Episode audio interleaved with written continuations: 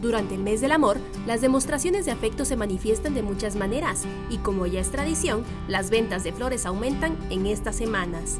Pues sí, pues es lo que estamos esperando siempre, cada, cada año con año esperamos estas fechas. En otras florerías suele ser después de San Valentín cuando los clientes acuden más. Pues generalmente siempre hay un poquito de movimiento.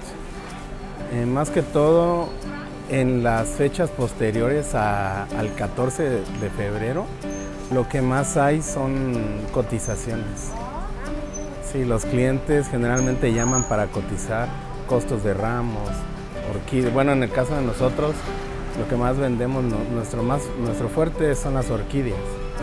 Entonces es de lo que más preguntan. Esto se debe a que los precios son cada vez más costosos. Al momento de no tener demasiada producción de flores, pues incremente, se está incrementando casi en un 100%.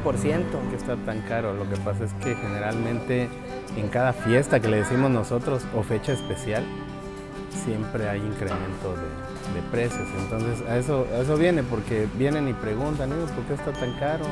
Las rosas tienen un promedio, en todo el año está a 10 pesos, no puede subir pero ahorita sí está en un promedio, va a estar como en un 30 o, si no es que llega a 40 pesos cada rosa.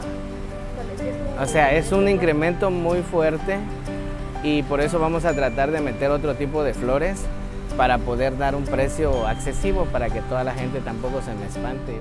Otra buena estrategia es anticiparse, es decir, la gente agenda su pedido y ellos les respetan el precio. Lo importante es que los clientes no pierdan el interés por regalar un detalle floral.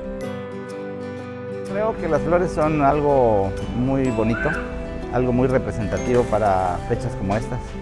Este, y por eso muchas gentes pues, prefieren regalar flores, ¿no? Y además porque pues, hay flores tan bonitas, ¿verdad? Que como que eh, ayuda a estimular la relación o la amistad entre personas. Rosas, girasoles, tulipanes, orquídeas y gerberas son las flores que más se venden durante esta temporada. En el caso de nosotros, como ya nos hemos hecho más conocidos, eh, le vuelvo a repetir, son las orquídeas, pero las rosas nunca dejan de...